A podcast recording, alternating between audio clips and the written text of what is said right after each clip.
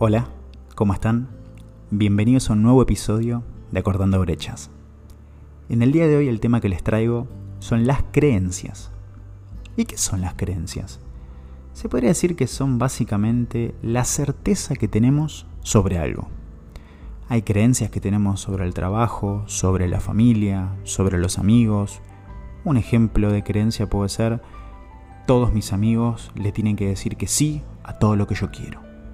Otra creencia puede ser, todas las personas que ocupen cargos jerárquicos en una empresa tienen que ser hombres mayores de 50 años. Son creencias, son por así decirlo, eh, esas certezas que nosotros tenemos sobre esos puntos, ¿no? Y justamente las creencias moldean nuestra realidad, determinan lo que vemos. Básicamente en el proceso de, desde lo que está en nuestra cabeza hasta lo que se termina manifestando en nuestra realidad, lo primero de todo son las creencias. En base a las creencias que tenemos, tenemos ciertos pensamientos después. En base a los pensamientos, tenemos emociones. En base a esas emociones que nos predisponen para la acción, tenemos los resultados finales. Entonces, si la finalidad, si el punto último son los resultados, lo primero son las creencias. Entonces, también las creencias se pueden decir que son como nuestro mapa, aquello que, nos guía en nuestra vida.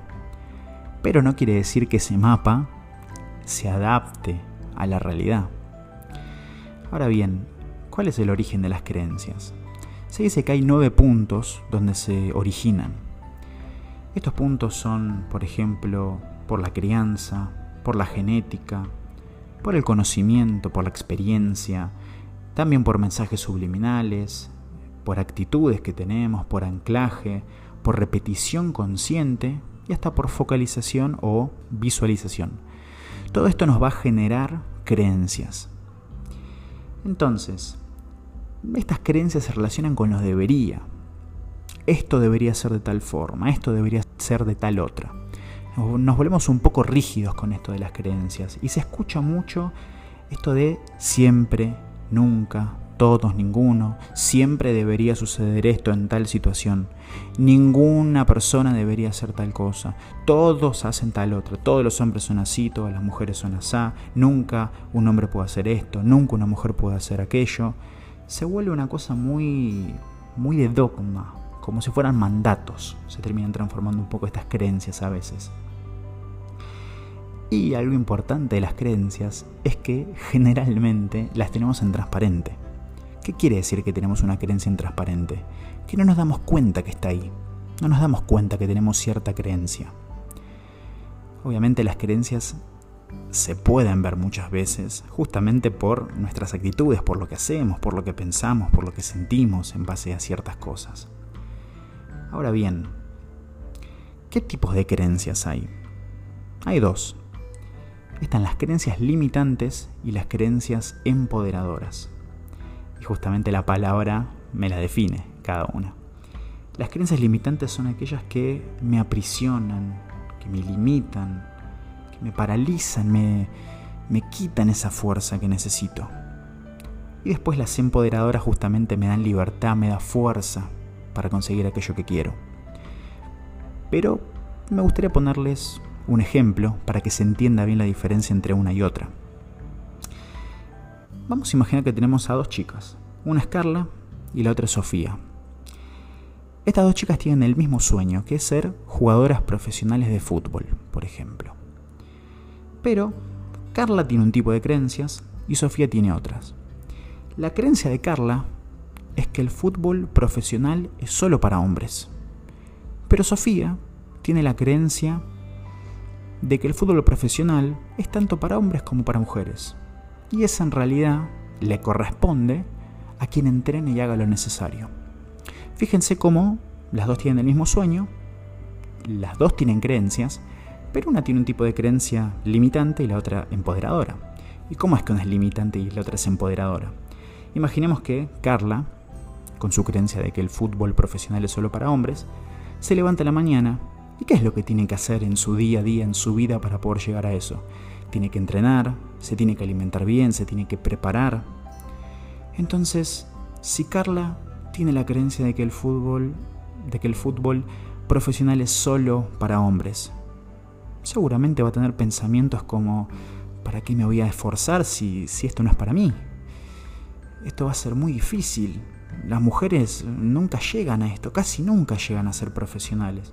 Entonces esos pensamientos le van a generar ciertas emociones que no van a ir a favor de lo que ella necesita. Se va a sentir triste, va a tener miedo. Entonces, ¿cuál va a ser la consecuencia de eso? No va a tener las acciones necesarias como entrenar, alimentarse bien, prepararse, para poder tener ese resultado que quiere, que es ser una jugadora profesional de fútbol. Ahora bien, tenemos a Sofía. ¿Y qué pasa con Sofía? ¿Cuál era la creencia que tenía Sofía? Sofía tenía una creencia empoderadora, que era justamente, si me preparo, si me esfuerzo, si entreno, si hago lo que tengo que hacer y lo que quiero hacer, voy a poder llegar a esa meta que es ser jugadora profesional de fútbol. Entonces, ¿cuál va a ser la consecuencia de esto? Sofía va a tener pensamientos acorde a sus creencias. Va a decir, hoy tengo que entrenar, quiero ir a entrenar, tengo que comer bien, quiero comer bien.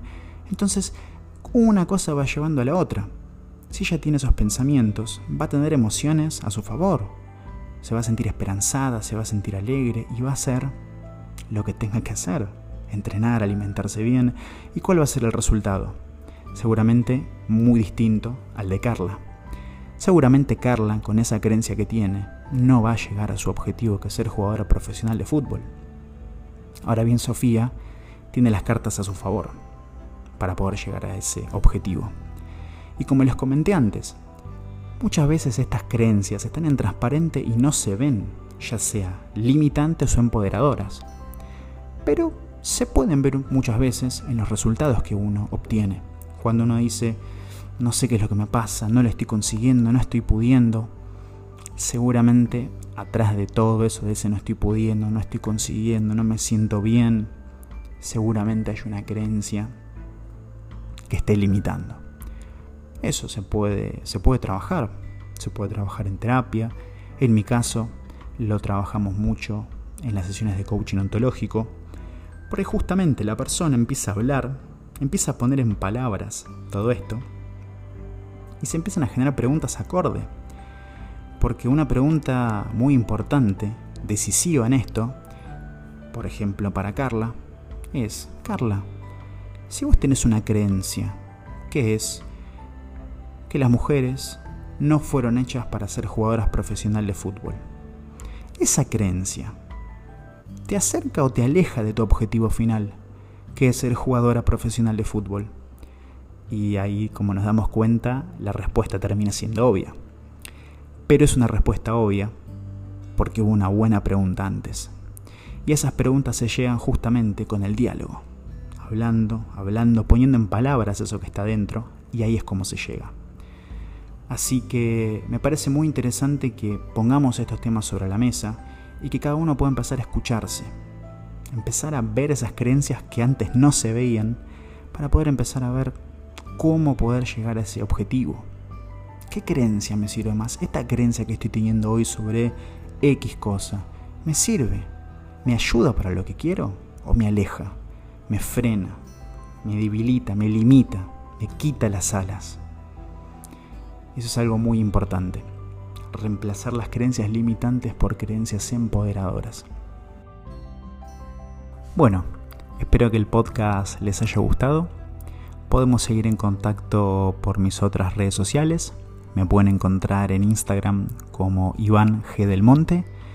El mismo nombre lo uso en Twitter. En la fanpage de Facebook me encuentran como Iván del Monte. Y en LinkedIn como Iván Gabriel del Monte. Me pueden escribir, hacer alguna pregunta. Si hay algo que les pueda aportar algo de valor, para mí es un placer. Así que les mando un fuerte abrazo y hasta el próximo podcast.